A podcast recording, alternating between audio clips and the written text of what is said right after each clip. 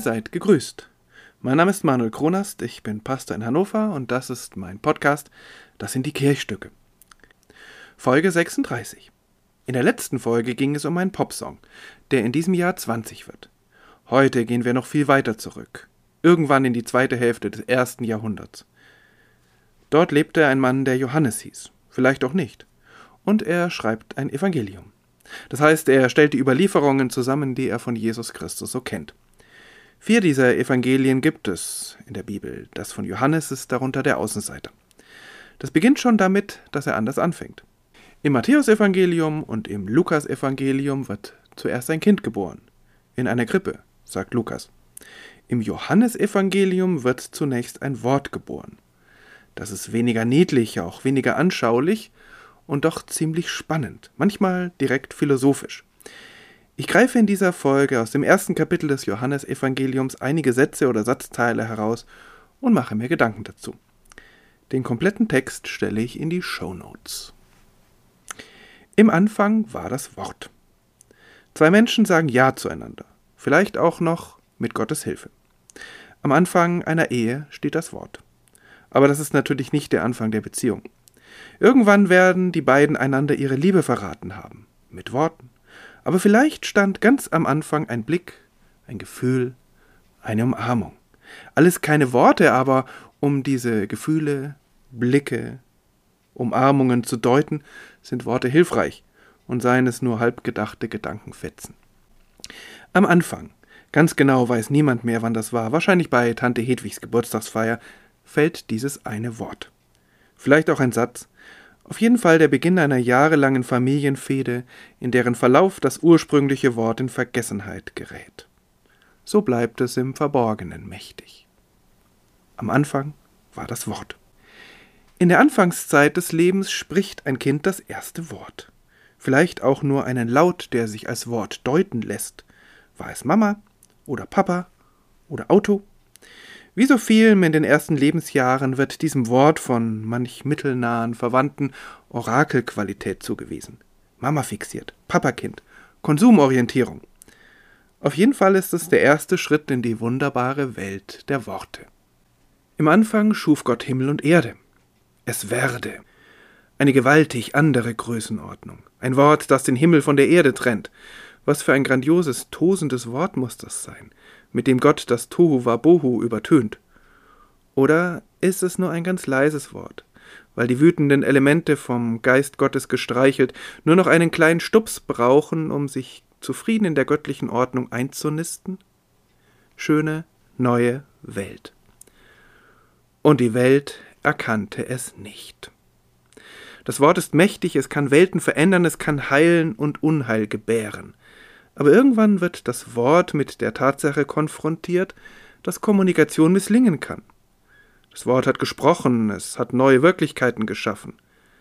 Aber diese Wirklichkeiten sind nicht immer die beabsichtigten. Das Wort will Eindeutigkeit, es ist aber zwei mehr vieldeutig. Aber ich habe es doch nicht so gemeint. Es war in der Welt, und die Welt ist durch dasselbe gemacht, und die Welt erkannte es nicht. Allmachts Fantasien prallen unsanft auf dem harten Boden der Realität auf. Wie kann er das nicht verstehen? Ich habe es ihm doch mindestens hundertmal erklärt, und so doof kann doch niemand sein. Worte verlieren ihre Eindeutigkeit und gewinnen ihr Eigenleben. Sie werden gekidnappt und quergedacht. Sie treiben seltsame Blüten oder bleiben unfruchtbar. Dabei haben wir doch alles dafür getan, dass sie erkannt werden, dass sie wunderbare Wirklichkeiten gebären aber Worte sind nicht alles erklärend. Sie tippen Wirklichkeit nur an, stellen unsere Gedanken auf weite Räume. Sie transportieren Gedanken über Jahrhunderte, aber wenn wir sie lesen, dann sind es unsere Gedanken, gefiltert durch unser Bewusstsein, neu gemalt mit unseren Farben unserer Fantasien. Wenn Worte Wirklichkeit umfassend beschreiben wollten, dann müssten sie unsere Wirklichkeit so einzäunen, dass es nur noch Worte gäbe und hinter tausend Worten keine Welt. Die Bibel erzählt sehr menschlich, wie Gott unser Vorbild klare Worte spricht und eindeutige Unterscheidungen trifft. Aber die Welt entzieht sich seinem Wort, überbrückt seine Unterscheidungen und gräbt sich eigene. Die Welt hört nicht hin obwohl das Gotteswort mitten in ihr Sätze bildet. Natürlich ist es nur die halbe Wahrheit. Der Evangelist Johannes kümmert sich nicht darum, dass viele Worte durchaus Früchte bringen, tausendfache. Er konzentriert sich auf den harten Boden und die Dornen. Nie versteht mich irgendjemand. Das ist die Sprache des Enttäuschten und nicht des Wortes. Und doch, das Wort sucht neue Wege, alles muss ich selber machen. Und das Wort ward Fleisch und wohnte unter uns, und wir sahen seine Herrlichkeit. Krisenintervention veränderte Strategie. Auf den ersten Blick nichts Neues.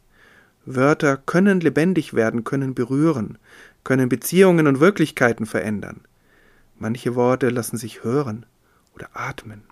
Gerüche hängen ebenso an ihnen wie Geräusche. Manche Worte verleihen Flügel, andere liegen schwer im Magen. Manche Worte wohnen unter uns, nisten sich in unserem Alltag ein, andere werden hinausgeworfen und fristen ihr Gnadenbrot im Wörterbuch. Gottes Strategie ist anders. Sein Wort. Er selbst als Wort wird verkörpert, gewinnt reales Leben, lässt sich berühren, umarmen, kreuzigen. Das Wort ist nun nicht mehr Weltursprung oder Weltdeutung, sondern Weltteil. Es hat ein Zelt unter uns aufgeschlagen, keine feste Burg, damit es mit uns wandern kann zu grünen Auen und ins finstere Tal. Und ohne dass wir irgendetwas dafür tun, ohne dass wir uns irgendwie verändern müssten, sprechen wir nicht mehr von Gott, sondern wir sprechen in Gott. Das klingt missverständlich, sind ja nur Worte, Gott in jeder Blüte und so weiter. Ich meine damit, dass unsere Wirklichkeit als Menschen eine völlig andere ist, wenn Gott auch Mensch geworden ist.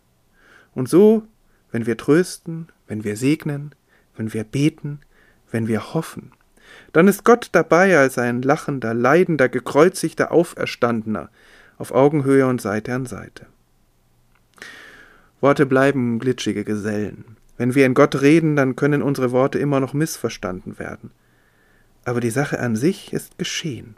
Das Wort ist in der Welt und Teil der Welt. Was aus all dem wird, wissen wir noch nicht. Nicht in der Bibel, es ist ja erst das erste Kapitel, der Prolog des Johannesevangeliums. Johannes hat sich noch viele Worte aufgespart. Nicht in unserem Leben. Es ist ein offenes Ende, wie wir und wie andere das alles, dieses Wort verstehen. Aber Gott hat mit seinem Wort einen offenen Anfang gesetzt. Es hat sein Zelt aufgeschlagen und es ist bereit für alles, was wir so vorhaben. So viel für heute. Bis zum nächsten Mal, zur nächsten Folge der Kirchstücke. Bleiben Sie bleibt behütet und gesegnet.